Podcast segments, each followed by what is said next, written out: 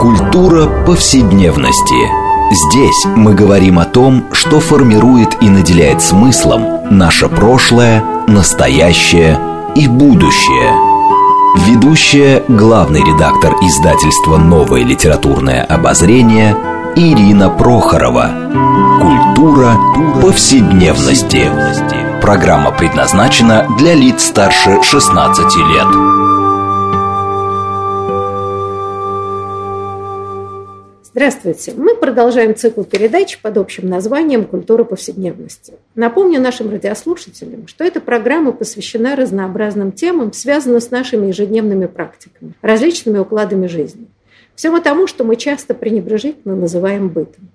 Наша программа, однако, стремится показать, что многие стороны повседневной жизни являются важнейшей частью культуры и во многом предопределяет и формирует ее развитие. Сегодня мы с вами а, поговорим на тему, которую мы когда-то с вами довольно давно затрагивали, о руинах. А, я назвала программу значит, «Руины как память и забвение прошлого». А, и мы каждодневно сталкиваемся с руинами, собственно, у нас ассоциация с ними, прежде всего, в культурном отношении. Мы ездим по разным странам или по собственной стране, чтобы увидеть остатки памятников культуры, архитектуры. И всегда очень забавно смотреть, как взрослые, как правило, с почтением слушают объяснения экскурсовода. А вот дети не очень понимают, почему они должны стоять около полуразрушенной стены, а, и что там и такого интересного, да, почему взрослые значит, продолжают слушать какую-то историю. В общем, вот как бы каким образом руины становятся нашей частью идентичности, культурной памятью или не являются – а что мы понимаем под руинами, как вот местом памяти. В общем, большой круг вопросов, связанных с этим, мы сегодня и обсудим. И как уже это повелось издавна, мы обычно в нашем разговоре а, опираемся на книгу, а, и это, в данном случае это книга Владислава Дегтярева, которая называется «Память и забвение руин».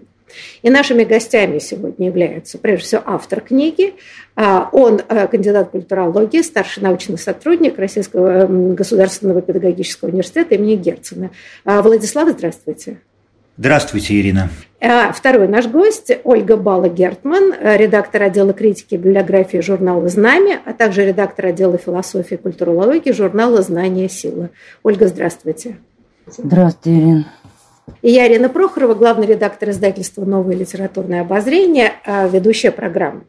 Но, Владислав, значит, вы в книге пишете «Новое время началось с руин». А, вот, хотелось бы немножко, чтобы вы этот такой интересный тезис или, а, да, как-то немножко раскрыли. А, собственно говоря, почему, с вашей точки зрения, руины становятся столь важной частью ну, наверное, да, культуры, а, именно начиная с нового времени. Спасибо. А, Но ну, я не буду кокетничать и говорить, что э, в книге это все раскрыто подробно и изящно. Э, вы произнесли... Сказать, да. Да, вы произнесли, произнесли очень важный термин «место памяти».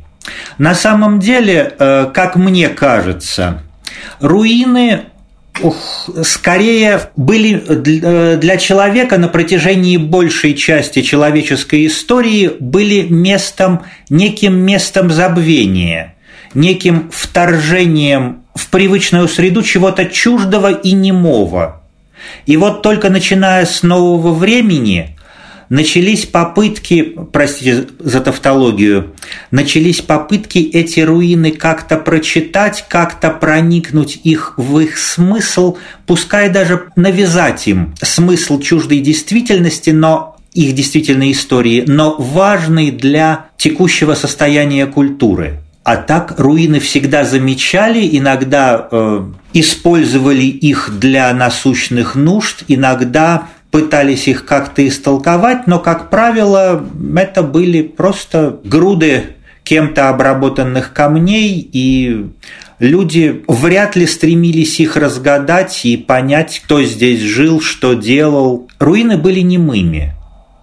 И вот когда мы э, начинаем признавать существование другого, когда мы начинаем пытаться так или иначе дать слово этому другому и встать на его точку зрения, тогда и начинается новое время, и здесь руины как такие следы былого, следы какой-то прекратившейся традиции как раз, на мой взгляд, очень важны.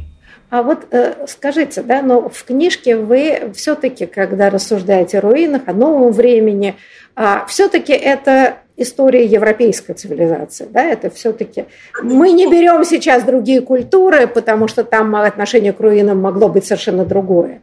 А, но вот все-таки, если мы посмотрим на ситуацию, ну, скажем, да, средневековья, когда остается большое количество античных зданий, руины античных зданий.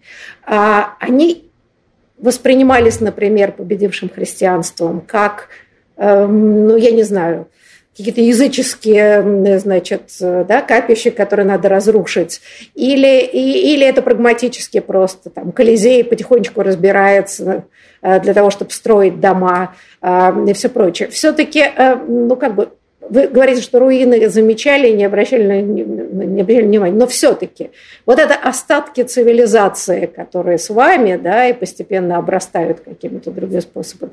А как с ними в Средневековье обращались? Нельзя сказать, что их совсем не замечали, не видели, а, игнорировали, они все-таки свидетельствовали о каких-то да, большом прошлом, которое так или иначе вписывалось в средневековую культуру. Да, это прошлое э, вписывалось, но здесь ключевое слово «так или иначе». Языческие капища можно было разрушить и стереть о них всякое воспоминание или наоборот, осветить их во имя христианского Бога и вот даже затрудняюсь, как, это, как продолжить эту фразу, перечеркнуть их вредное прошлое или наоборот поставить эту историю на службу задачам сегодняшнего дня, задачам, которые эта культура признает истинными. Ну, это примерно одно и то же на самом деле. Да. Спасибо, Ольга. Да, Ольга, пожалуйста, продолжайте. Нет, нет, это была просто ремарка. На самом деле, то, что я хочу здесь сказать, э, я бы хотела поговорить о книге Владислава как таковой. Сейчас Владислав закончит свою речь, а я скажу, что я об этом думаю. Так я, я уже закончил. Я уже закончил, а продолжать я могу. Да. Ну, тогда э, я вставлю свои несколько копеек. Значит, э, что мне было интересно в этой книге? Не только история руины как таковой, и, может быть, не столько она, а то, что Владислав говорит в этой книге об истории зрения, причем об истории внутреннего зрения. Вот. Эту книгу, принципиально бегущую системного изложения, я бы назвала сюжетами из истории внутреннего зрения нашей культуры. Значит, основной предмет – внимание Владислава э, все-таки история восприятия и моделирования мира в целом. То есть, собственно, тем же самым он занимался, как мы помним, в э, книгах, которые в этой же серии в НЛО были изданы, это «Барокко как связь и разрыв», вышедшие два года назад, и э, «Прошлое как область творчества. Вообще, в силу наличия в этих книгах перекрестных тем, перекрестных цитат, общих героев – кстати, и руина там а, э, сквозная героиня. Вот все это я бы отнесла к одному континууму, и, наверное, однажды стоило бы это издать под одной обложкой, и все это станет видно. Вот только по моему разумению эти части э, в известном смысле одной трилогии не то чтобы выстраиваются в линию, на которой каждое последующее что-то развивает, там немножко не так. Э, вот, э, потому что развитие – это преодоление, это некоторые движения в одном направлении. Здесь интереснее. Здесь отношение между разными частями, вот этими тремя, оно не линейное, но объемное. К одному и тому же комплексу проблем, вопросов, смысловых интриг Владислав в этих книгах подходит с разных сторон, иерархически друг другу не подчиненных. Получается не линия, а шар, скажем. Вот. Значит, применительно к этой книге, более конкретным ее предметом я бы э, назвала историю принципа проведения границ разного порядка, что, впрочем, само по себе у Владислава давняя тема, скажем, в прошлом как области творчества он тоже этим занимался. В барокко, в общем, тоже. В данном случае это границы между природой и культурой, э, или естественным и искусственным, между прошлым и настоящим там много границ, между чужим и своим, скажем, руину как свое можно растаскивать на камни для нового строительства или там перестраивать э, капище в э, христианский храм, э, как, в общем, народы Средневековья на развалинах Древнего Рима и поступали, а вот чужое уже нет. Его надо, например, оберегать, консервировать, изучать, оно вызывает благоговение, почтение, с ним надо выдерживать дистанцию, вот, а со своим не церемониться. Вот как только руина стала вызывать благоговение, почтение, интерес, там что-то такое, связанное с дистанцией, э, вот э, тут был конец античности, тут э, стало появляться возрождение и новое время с ним, за ним. Вот, а также это еще не, не весь перечень границ. А также между красивым и некрасивым, интересным и неинтересным, между иллюзорным и подлинным, между порядком и хаосом. Вот руина пребывает на всех этих границах сразу, показывает нам Владислав, и делает каждую из них одновременно и видимой, и проблематичной, то есть такой, какую можно оспорить. Вполне э, вероятно, вот этот ряд границ можно продолжить и таким образом выстроить вокруг приключений руины во времени целую историю культуры, по меньшей мере западной. И то, что сейчас написал Владислав о руине, тоже окажется в, числу, в, в числе признаков очередного этапа ее истории. Вот. Но легко заметить, что руина как таковая занимает в теоретическом повествовании Владислава не такое уж большое место. Возможно, в данном случае центральное, может быть, все-таки нет, но не такое уж большое.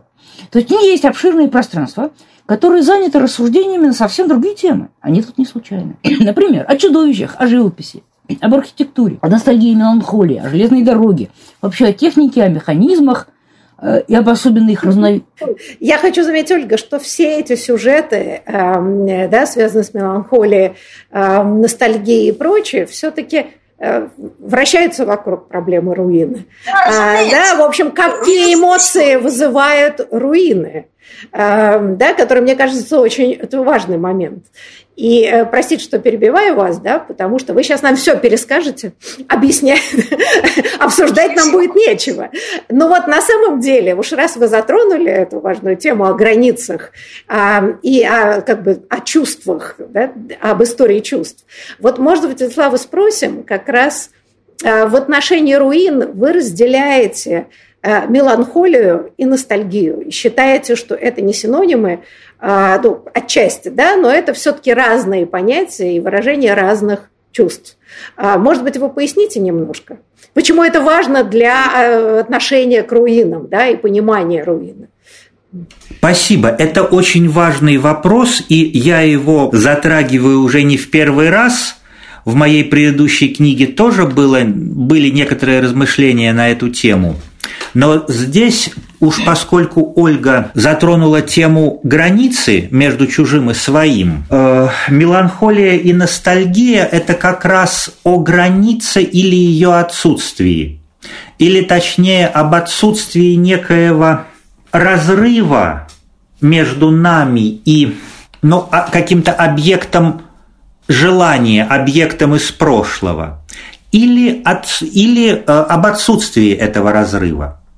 То есть, когда мы что-то воспринимаем, какую-то вещь, любую вещь воспринимаем с точки зрения меланхолии, нам важно, что эта вещь с историей, что на ней какие-то следы жизни, что она, в конце концов, потертая и этой сам, самой жизнью побитая.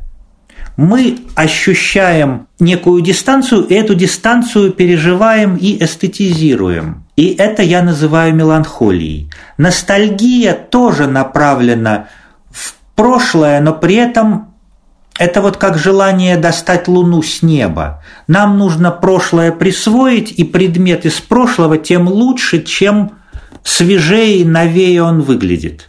Вот он по своим очертаниям, по стилистике не такой, но тем не менее словно с иголочки. И вот. В отличие от меланхолии, ностальгия именно присваивает прошлое, которое нельзя присвоить по определению. Ну вот мне кажется, что как раз да, это очень важный момент. Вы говорили о том, что меланхолия а, предполагает недостижимость.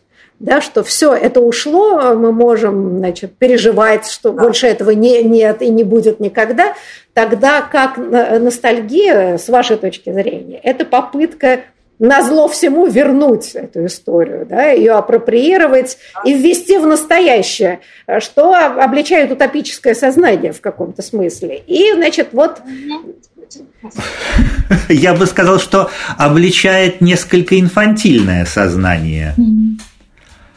Потому что, ну, поскольку мы все взрослые люди, мы привыкли к тому, что потери случаются, и потери как-то нужно пережить. Любые потери, от разбитой чашки до человека, с которым мы уже расстались. Ольга, а я хотела спросить, собственно, продолжение этой темы. Но э, вот как только мы перечисляем вот это, значит, меланхолическо-ностальгические а, веяния в, эм, в культуре, в европейской, но это же всегда связано с какими-то очень мощными трансформациями да, и драматическими переломами эпох. Э, связанными, да, либо с техническим прогрессом, который пугает, либо с какими-нибудь значит, страшными войнами, которые так или иначе тоже э, есть некоторые симптомы каких-то серьезных изменений в обществе. Не можем ли мы сказать, что это, это вот как бы руины так или иначе вписываются э, в этот такой контекст драмы обществ, которые должны меняться, и они изобретают то светлое прошлое, где вроде бы было тихо, порядок, тишина, и ничего не менялось. Конечно, руина оказывается инструментом этого. Вдруг в ней э, обнаруживается пригодность к такой э, инструментальности. Она делается тем, что называли машиной зрения. Вот она становится такой машиной чувствования, машиной понимания. Она фокусирует на себе некоторые эмоциональные и смысловые процессы времени. Понятно, что интерес к прошлому, идеализации его, домысливания, достраивания, что, на что руины, собственно, так и провоцируют своей неполнотой. Вот все это связано с э, известной неудовлетворенностью культурой, о которой Фрейд говорил еще в э, первой половине минувшего столетия. Вот разговор о руинах, интерес к руинам, э, те или иные практики с ними связанные, становятся формой выговаривания или компенсации и дробь или компенсации – это неудовлетворенность. Знаете, а вот у меня некоторый такой вопрос. Да? Мы сейчас говорим все время слово «руины», «руины». А, ну и там, я не знаю, действительно, руины Колизея а, или еще что-нибудь, амфитеатров а, и прочее, какие-нибудь руины аббатства, которых много, например, во Франции, а, и в Англии особенно. А, а вот на самом деле в нынешней культуре и представлении об этой иерархии ценностей культурных артефактов, а где руины не являются предметом культуры? Ну, например, я не знаю, брошенные города – Э, да, я не знаю, там, долгострой, например. Вот устроили, строили и бросили, и стоят эти полупустые здания. Мы их ведь никак не расцениваем, как некоторые вот, да, я не знаю, ну, от советского времени осталось много таких зданий и даже полупостроенные города. Мы ведь их не рассматриваем как, э, вот, я не знаю, руину памяти – совсем, да, спрашивается, почему. Владислав, с вашей точки зрения, вот где здесь, между прочим, граница определения ценной руины от руины неценной? Ну, с моей точки зрения, э, мы не ощущаем вот эту вот позднесоветскую традицию как окончательно прерванную. Угу, дистанцию. Да, дистанцию, ну, может быть, люди моего поколения может быть, люди более молодые с этим поспорят, но мне кажется, те, кому за 40, все-таки не ощущают особой дистанции между временем своей молодости и тем, что окружает нас сейчас. То есть множество вещей из 60-х, 70-х, 80-х годов нас окружает и составляет часть нашей современности – это во-первых. Во-вторых, ну, все-таки память об этих временах жива. В конце концов, нет уже ни одного человека, кто помнит Россию до, 7, до 1917 года. Ее можно всячески мифологизировать и рассуждать на тему той России, которую мы потеряли. Это цитата, беру ее в кавычки. А рассуждения о Советском Союзе, которые мы потеряли, отдают фальшью для тех, кто к этой жизни, с точки зрения тех, кто к этой жизни прикоснулся, хоть краешком. И потом, ну вот Ольга сказала замечательную вещь о руине как пограничном объекте во всех смыслах. Есть замечательное эссе под названием «Руина», принадлежащее немецкому философу XX века Георгу Зиммелю. Там руина рассматривается как объект все больше и больше уходящий из области искусственного в область естественного. Сами, сам материал вдруг начинает обнаруживать свои какие-то намерения, которые идут в разрез с намерениями архитектора, каменщика и так далее. Согласитесь, что недостроенные бетонные здания, заброшенные стеклянные здания все-таки в природу не уходят. Они остаются где-то в области техносферы, которую можно воспринимать как природу, но на самом деле это другая природа. Но все равно они, скажем, могут порастать растениями, то есть природа их все равно втягивает. На них заводятся животные, в трещинах прорастают э, деревья, мох. Все-таки природное поглощение здесь происходит, хотя природе это труднее переварить, но тем не менее. Согласен, что природе легче переварить мрамор, чем бетонные балки. Знаете, мне кажется, да, мне кажется, что ведь мы говорим об эстетическом чувстве, потому что руины античного здания или здания, построенного в классицистическом манере, а, а это мы знаем из многочисленных рисунков художников XVIII века, которые постоянно рисовали эти самые руины, да, это выглядит эстетически красиво. Да, тогда как бетонная коробка, которая полуразрушена, в общем, пока наш глаз не воспринимает это с точки зрения эстетики. И мне кажется, здесь очень важный момент, ну, вот это, так сказать, промышленное строительство, которое отказывается от украшательства, скажем так, да, от красоты здания, оно, мне кажется, и отторгает вот это да, эстетическое отношение к покинутому зданию, да, к этой самой руине, э, которая, ну, вот, да, вот стоит себе эта коробка заброшенная, и ничего красивого и поэтического в ней нет. Э, ну, тут у меня несколько замечаний. Во-первых, э, я бы сказала, что эстетическое не равно красивому. Это первое. Второе. Вот эти э, железобетонные, стеклобетонные блоки, э, на самом деле тоже за ними стоит своя эстетика, то есть свое чувство мира, своя совокупность принципов его моделирования. На самом деле они вполне считываются. И я вполне допускаю такую ситуацию, что когда между останками железобетонных зданий и человеком последующих э, поколений вырастет большая дистанция, он это тоже будет домысливать. Он это тоже будет на свой лад идеализировать. Э, э, в этом штука. Собственно, руина интересна не только как носитель чего-то красивого, гармонизирующего, умиротворяющего, который в ней в своих останках пребывает, но она интересна как стимул, как вызов – как э, то, что человек ощущает в каком-то смысле недостаточным и начинает его достраивать. Я должна ненадолго э, прервать наш очень интересный разговор, поскольку мы уходим на перерыв.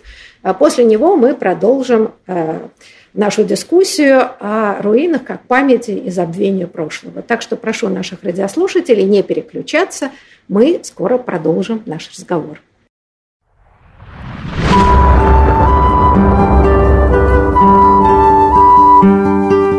Здесь мы говорим о том, что формирует и наделяет смыслом наше прошлое, настоящее и будущее. Культура повседневности.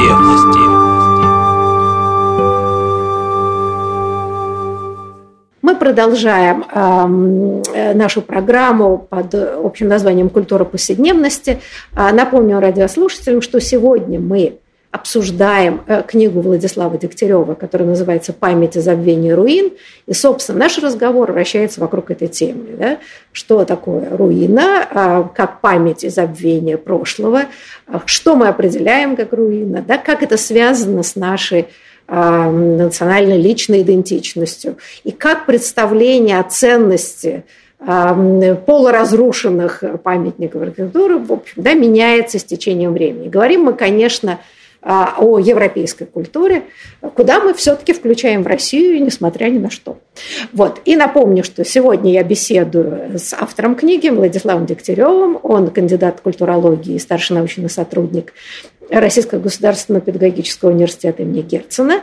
И второй наш гость Ольга Бала-Гертман, редактор отдела критики, критики и библиографии журнала «Знамя», а также редактор отдела философии и культурологии журнала «Знание. Сила». И я, Ирина Прохорова, главный редактор издательства «Новое литературное обозрение», ведущая программы. А, вы знаете, значит, прежде чем мы пойдем дальше, я просто хотела ответить на ремарку, которая была, а, Владислав, значит, сделал по поводу советского прошлого, что мы не воспринимаем его как прошлое, и поэтому не очень как бы, да, ценим руины советской цивилизации. А, кстати говоря, это мне напомнило, какую борьбу до сих пор ведут эм, архитекторы и культурная общественность по поводу сохранения зданий конструктивизма. 20-х годов, потому что до сих пор, как мне кажется, в общественном сознании это еще не является памятниками архитектуры. Вот модерн, э, вот модерн дореволюционный, да, всячески, как мы видели в Москве особенно, да, с 90-х годов реставрируются, строятся здания а-ля модерн, а так или иначе подражательны. А вот конструктивизм уже как бы становится такой проблемной зоной. это довольно интересно. Да, Ольга? Вот да. Э, я хочу сказать, что это опять-таки возвращает нас к проблеме границы, к тому, как э, человек ее проводит. На самом деле от э, того же конструктивизма нас отделяет столетие, то есть время, которое превышает, э, строго говоря, срок человеческой жизни в среднем. Э, но, видимо, в общекультурном сознании граница между вот этим своим и не своим, а оберегаемым и необерегаемым – Э, проходит где-то в районе 17 года, пока э, живы поколения, которые э, в школе, которые в школе учили, что 17 год это начало новой эры, нашей эры, вот для тех людей, неважно, какую они занимают сознательную позицию, все, что было после 17 года, это еще живая современность. Вот я это с этим связываю. А, ну, здесь, я думаю, еще интересно – то, что именно сейчас происходит, а, в последнее десятилетие, по крайней мере, это очень любопытно разделение эм, э, советской цивилизации как бы на две части – это довоенное время, и э, я бы сказала, прежде всего, или я бы сказала так, раннее советское время, связанное с экспериментом эпохи Ленина, условно говоря, а, и э, сталинско-после сталинской эпохи. А, и, здесь, вот, мне кажется, отторжение ранее, эм, э, как бы, да, ранее советского периода, оно началось в сталинскую эпоху, и мне кажется, оно продолжается как-то и сейчас, да, попытка оттепели, попытка оттепели как бы реабилитировать, да, то есть вернуться к нормам ленинской законности, как так это называлось, не очень получилось. И вот это вот, мне кажется, интересно, как это до сих пор и отражается в отношении э, да, вот скажем, там, 20-х годов до середины 30-х годов 20 века. Но все-таки это опять граница, война. Э, Война – это очень сильная граница, психологически сильная, потому что война – это э, смерть. Вот, э, вот эти многочисленные смерти военные прочертили внятную границу между довоенным периодом и послевоенным. Поэтому послевоенные, даже мы, родившиеся много-много после, позже после войны, можем включать свою как бы вот чувственную сферу. А то, что было до войны, все-таки уже нет. Все это труднее. А вы знаете, а вот в связи с войной и чудовищными разрушениями, которые были в России и во всей Европе, именно памятников архитектуры. Вот, Владислав, а могли бы вы немножко сказать, а вот какова была политика а, по отношению вот к разрушенным, полуразрушенным, например, там, зданиям? В каких случаях реставрировали полностью восстанавливали, где оставляли руины, как вот как знак памяти да, о страшной войне, и как это связано с разным отношением, грубо говоря, к прошлому, к себе, в, да, к идентичности коллективной. ну, скажем, в Советском Союзе, как это происходило?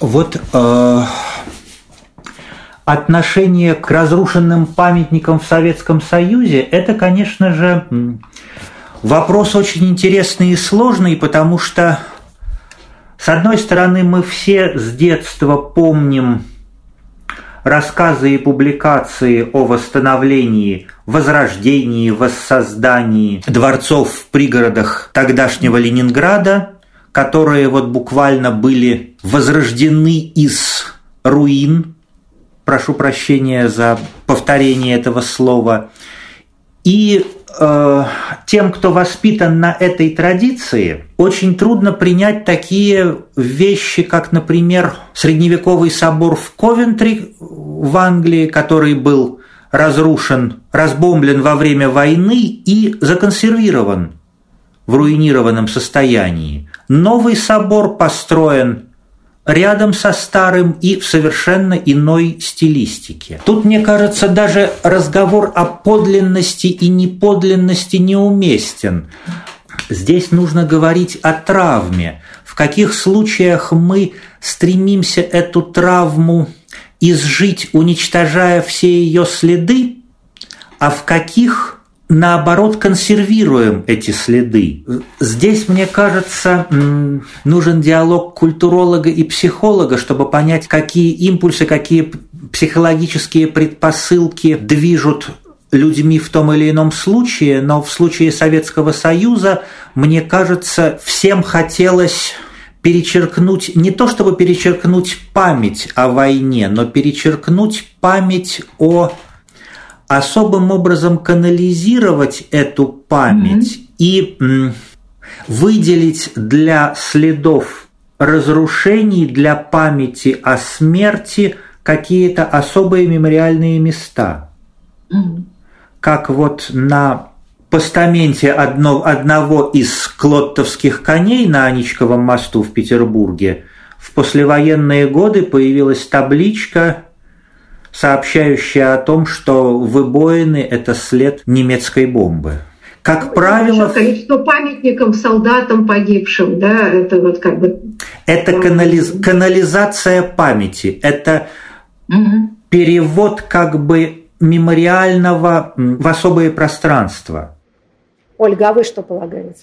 Ну, мне нравятся мысли о канализации памяти. На самом деле, вот эти э, сохранения руин я и на нашей территории видела. Ну, например, все помнят в э, Волгограде вот эту э, руину мельницы, разрушенной в ходе боев, она производит очень сильное впечатление. Она оставлена на том же месте, где стоит. А вокруг нее создано уже совершенно другое пространство. Вот это такая гетеротопия, которая возвращает нас самой собой вот в это время. Там вот как изогнулись эти балки, как рухнули эти кирпичи в 40-х годах, так они сохраняют это движение, разрушение. У них зафиксировано мгновение умирания этого здания. Это очень сильно. И, э, может быть, это еще сильнее э, среди э, того, что окружающее пространство совсем другое. Ты вот сразу проваливаешься, вот видишь эту границу. Кстати, дом Павлова они восстановили, там рядом стоит дом Павлова, они восстановили вот нормальный дом жилой, и не подумаешь, что с ним была связана такая история. То есть, на самом деле, у нас эти вот две стратегии сосуществуют. И... Эм, Да-да, ой, простите, закончите. Ну, я хотела сказать, что э, э, вот этот э, жест сохранения э, разрушенного в том виде, в том моменте, в каком оно было разрушено, он очень сильный, но именно поэтому его не должно быть слишком много. Потому что это реально разрушительно действует. Это страшно. А Культура, она так устроена. Она культура, в общем-то, ее одно из основных заданий – это психотерапевтичность. Это делать жизнь, вообще-то говоря, невыносимую. Для человека выносимой. Поэтому культура замазывает трещины, залечивает раны. Вот. Да, и я, я, сам хотел добавить. Я хотел добавить, но Ольга на самом деле предвосхитила то, что я хотел сказать.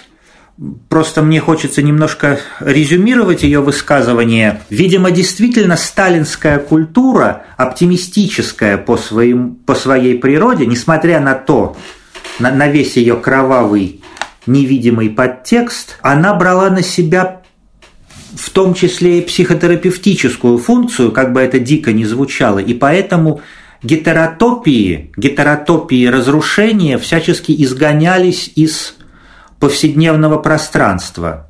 Да, в музее, да, в каком-то мемориальном комплексе, но не там, где люди каждый день ну, живут, да, живут, ходят на работу и как-то друг с другом заводят отношения. Вы знаете, но я отчасти согласна, и это связано, кстати, с этой страшной ситуацией, когда всех инвалидов э, практически выселили да, из больших городов, чтобы вот они напоминали об этом ужасе войны.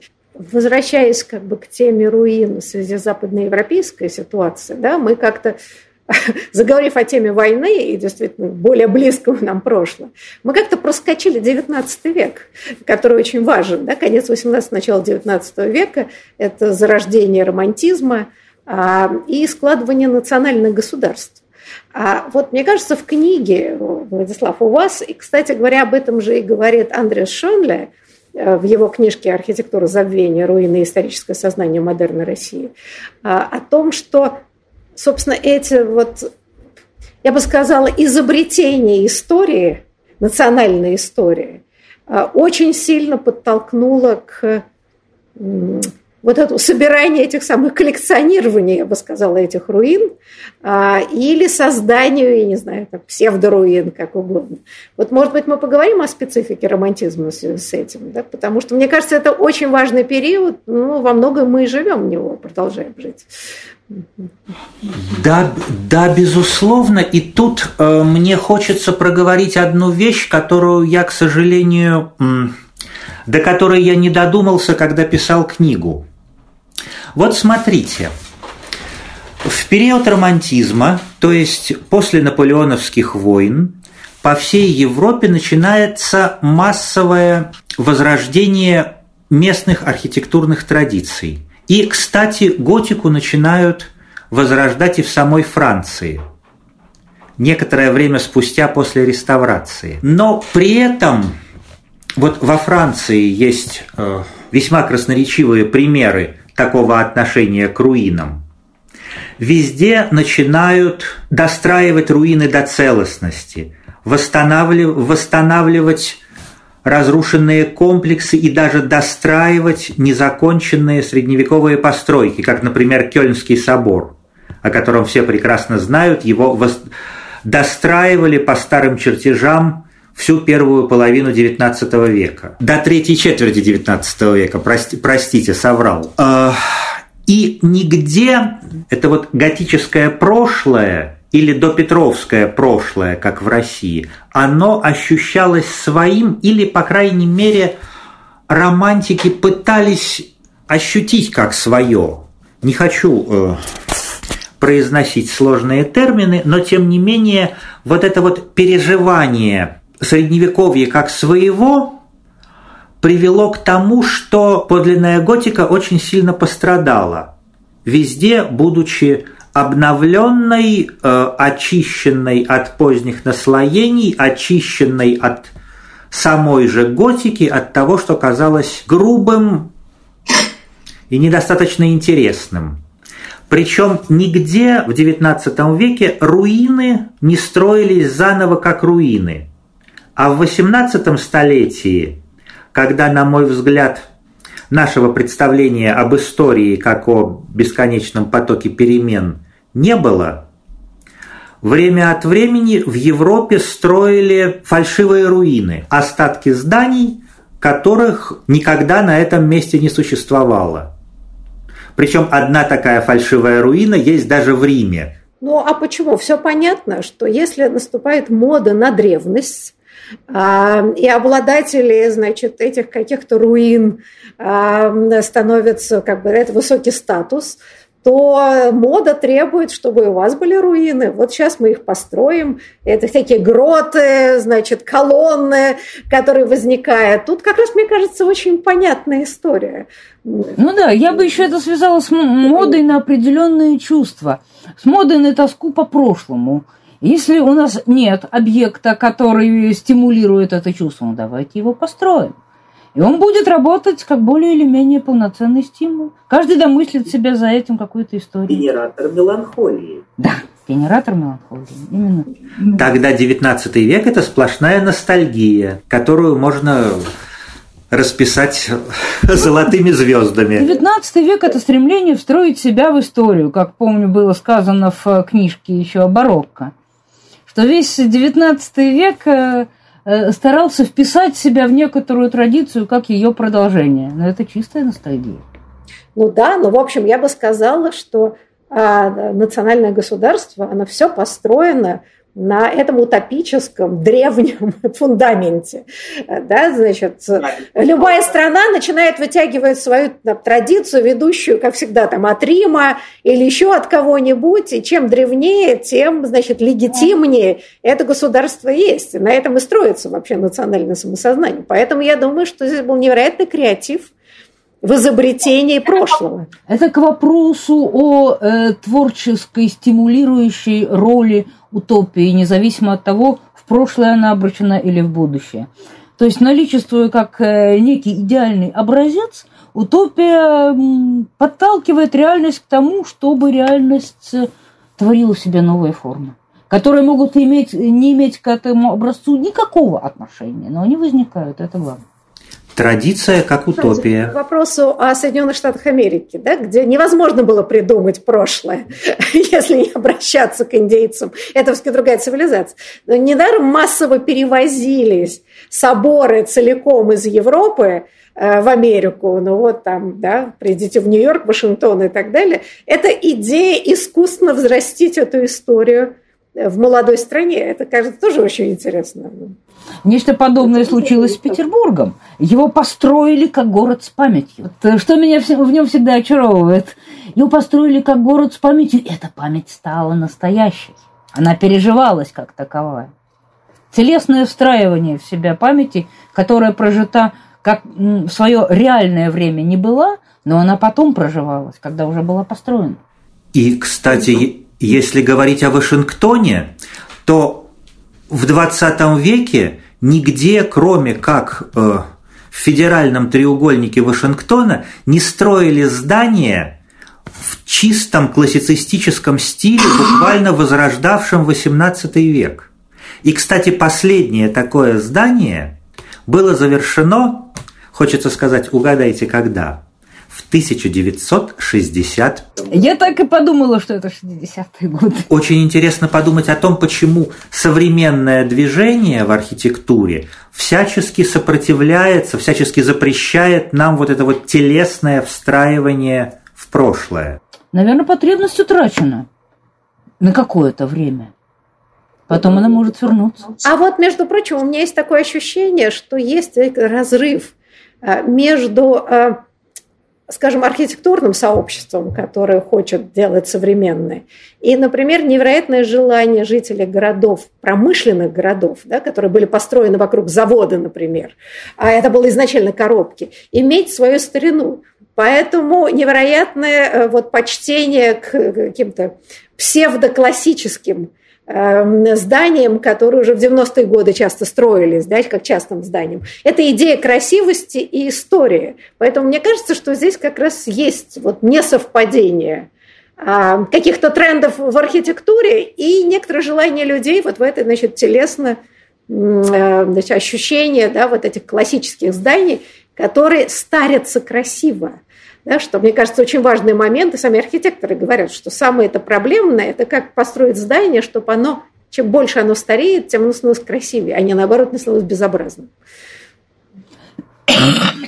Мне понятно это расхождение, потому что э, очевидно, что архитекторам, художникам хочется творить, выдумывать и пробовать.